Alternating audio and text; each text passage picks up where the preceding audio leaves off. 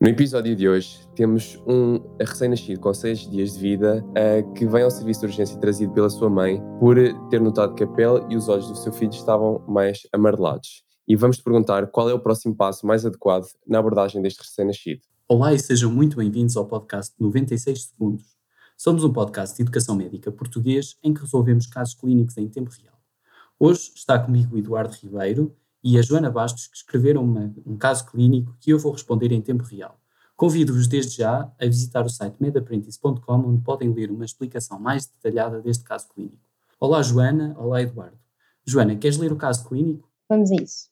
Então, temos um recém-nascido com seis dias de vida que é trazido pela mãe ao serviço de urgência por esta ter notado que a pele e os olhos do seu filho estavam amarelos desde há dois dias.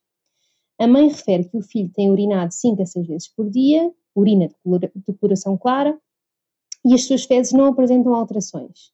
Nega também que o filho, o filho tenha tido febres. O recém-nascido um, é filho de mãe RH negativa, nasceu às 38 semanas mais 3 dias de gestação e a gravidez foi vigiada no hospital por diabetes estacional controlada apenas com dieta. Relativamente às cirurgias infecciosas, destaca-se apenas a inexistência de imunidade para a toxoplasmose. Os hábitos tabágicos durante a gravidez foram quantificados em 4 cigarros por dia, sem hábitos alcoólicos ou toxifílicos. O parto foi distóxico por ventosa e o recém-nascido pesava 4.010 gramas. O índice a pegar foi 9 ao primeiro minuto, 10 ao quinto minuto e 10 ao décimo minuto. Ao exame objetivo, o recém-nascido apresenta-se com boa vitalidade, alerta e reativo. A pele aparenta estar amarelada, incluindo a região plantar e palmar, e as mucosas ictéricas, mas hidratadas é possível identificar um cefalohematoma sobre a cisura, sagital. O peso é de 3.710 gramas e ele encontra-se sob aleitamento materno exclusivo. A mãe refere que a mesma situação tinha acontecido com o irmão de 3 anos por volta da mesma altura. A avaliação laboratorial, à entrada, revela hemoglobina de 19 gramas por decilitro, hematócrito de 55%, contagem de reticulócitos de 0,5%, bilirrubina total de 22,5 mg por decilitro, bilirrubina direta de 2 mg por decilitro, bilirrubina indireta de 20,5 mg por decilitro. O teste de Cumbres é negativo. Então, qual é o próximo passo mais adequado na abordagem deste recém-nascido?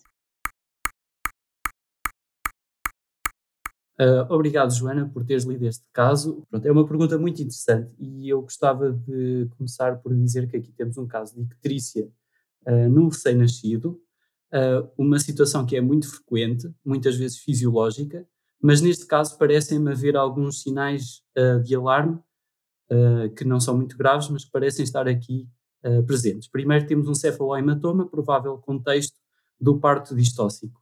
Cefalohematoma pode ter lá hemoglobina, que está agora a ser metabolizada, em, em, em bilirrubina indireta, que está a proporcionar este aumento da bilirrubina. Além disso, temos uma bilirrubina total de 22.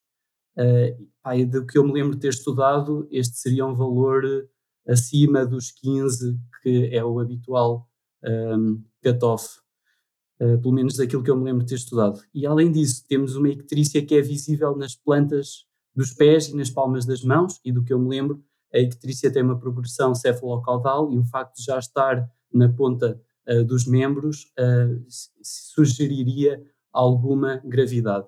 Ainda assim, não me parece ser uma situação muito, muito, muito grave.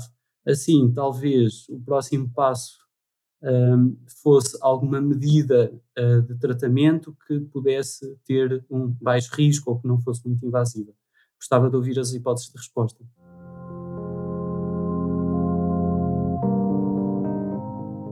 Vamos então ouvir as hipóteses de resposta. A. Manter a observação. B. Realizar fototerapia. C. Aumentar a frequência das mamadas. D. Administrar imunoglobulina intravenosa. E. Realizar a sanguíneo-transfusão.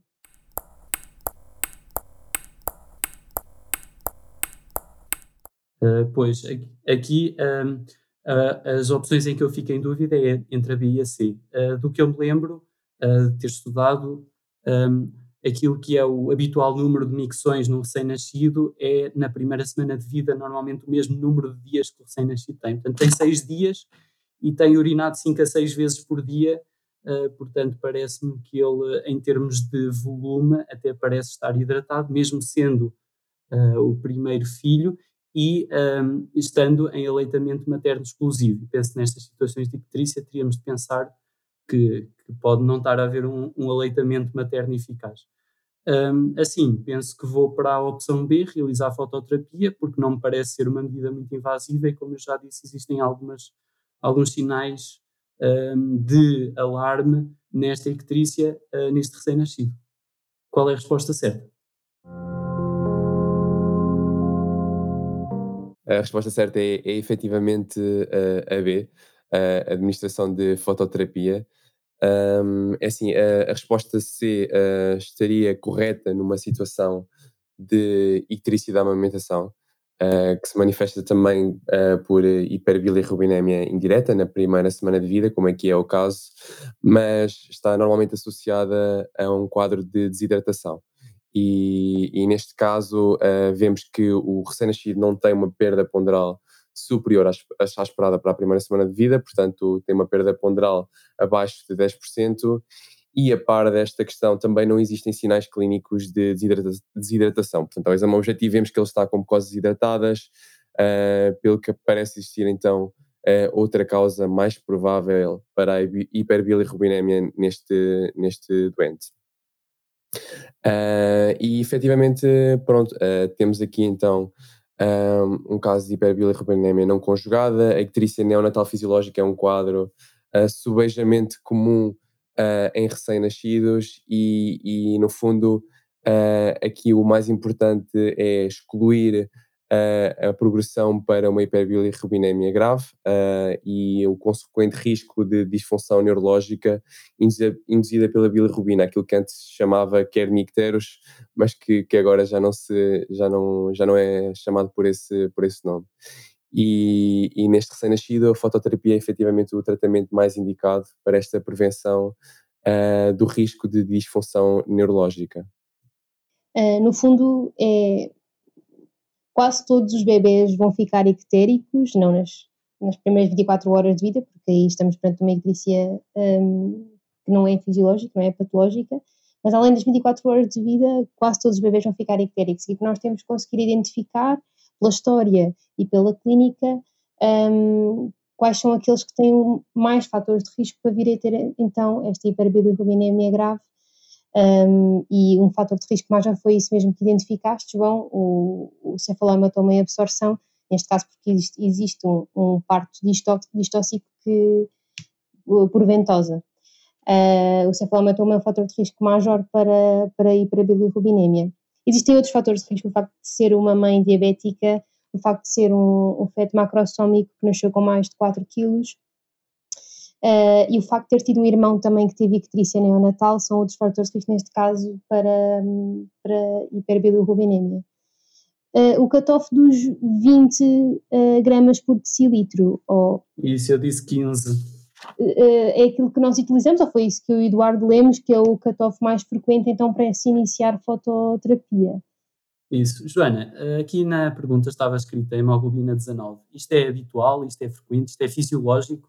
Pronto, uh, aqui era para sugerir, embora aqui não constitua por, porque o hematocrito não, não, não, é, não, não está acima do cutoff, um, isto era uma mãe também que tinha hábitos tabágicos. Os hábitos tabágicos na, na mãe podem dar policitemia no, no recém-nascido, assim como pelo facto de ser uh, também policitemia no recém-nascido, também é uma complicação frequente da, da diabetes estacional.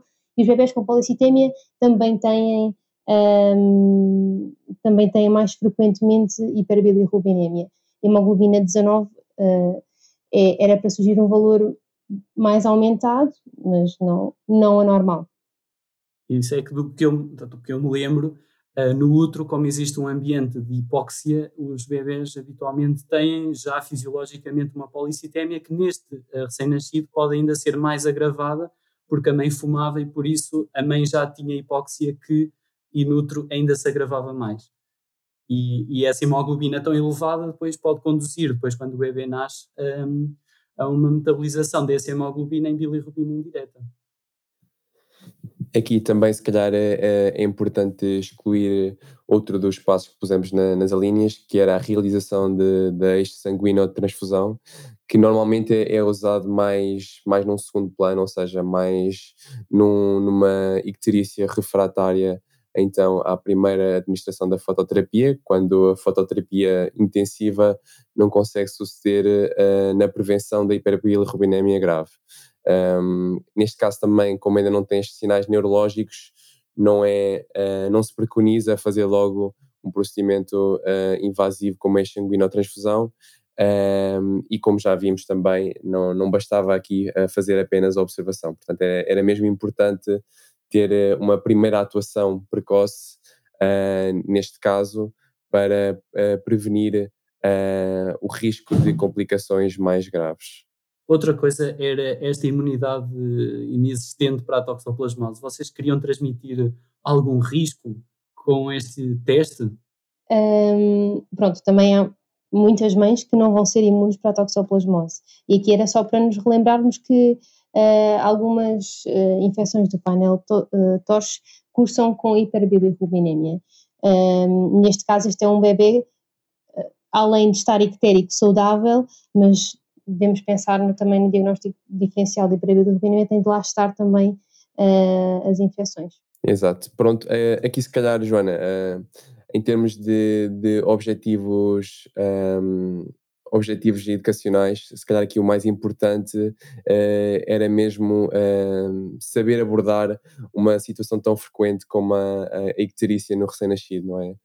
Um, e nomeadamente prevenindo complicações que podem ter uh, podem ter consequências a nível do, do desenvolvimento neurológico não é? do, do, do recém-nascido.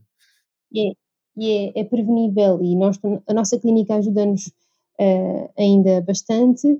Uh, como tu tinhas falado, João, quando nós temos uma ictícia que atinge as, as palmas e as plantas, e, e, as palmas das mãos e as plantas dos pés, aquilo que nós sabemos é que a ictícia total vai, a bilirrubina total, peço desculpa, vai rondar aí os 18 uh, miligramas por decilitro.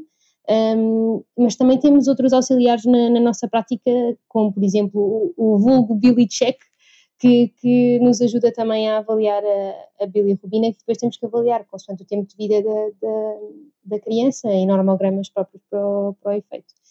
E... Check é medição transcutânea, só para Exatamente. os nossos que se calhar ainda são alunos e ainda não passaram pela maternidade ajuda muito porque na prática não, depois não é assim tão fácil, principalmente para olhos e pouco experientes como os nossos. Não sei se já passaram pelo berçário, certamente sim, não é? Tu, João e Eduardo também. Uh, eu senti alguma dificuldade, eu acho que os bebés são todos muito cor-de-rosa nos primeiros. Aqui, aqui até tínhamos a sorte porque os análises laboratoriais referem o valor da bilirrubina, portanto não tínhamos, não tínhamos fazer esse teste. Nem sei se é fiável para valores tão altos de bilirrubina aqui uh, gostava também de uma coisa que pesou no, na minha decisão foi o risco neurológico, que de facto é um, é um risco, uh, é um risco significativo, porque a bilirrubina indireta é lipossolúvel, por isso é que ela tem de ser conjugada para poder ser eliminada do corpo. Ela consegue atravessar a barreira hematoencefálica, a bilirrubina indireta, e depositar-se nos gânglios da base. E depois as pessoas com kernicteros ficam com movimentos movimentos estranhos por causa do, desse atraso na, no desenvolvimento neurológico. E, no fundo, pesar aqui este risco neurológico com opá, um tratamento tão pouco invasivo, que é simplesmente fazer fototerapia, eu acho que aqui uh, claramente cai a favor de fazer a fototerapia, neste caso com estes sinais de alarme uh, identificados. Portanto, se calhar um objetivo educacional técnicas de exame desta pergunta seria saber abordar uma situação frequente e estar alerta para os sinais de alarme das situações frequentes, ou seja, aqueles sinais de alarme que nós sabemos, devemos saber identificar para saber quando é que devemos atuar. É isso, exatamente. Uh, e pronto, acho que, que, estamos assim concluídos na, na discussão deste caso. Foi um caso muito rico e que retrata uma situação muito, muito frequente, como, como já todos dissemos. E, e, pronto, para os nossos ouvintes, não se esqueçam de visitar o nosso site, de nos ouvir todas as semanas, que, que lançamos sempre um caso clínico tão interessante como este. E, e, pronto, e obrigado e até à próxima. Obrigado, uh, Eduardo, obrigado, Joana, obrigado a todos os ouvintes que estão lá em casa e uh, bom estudo.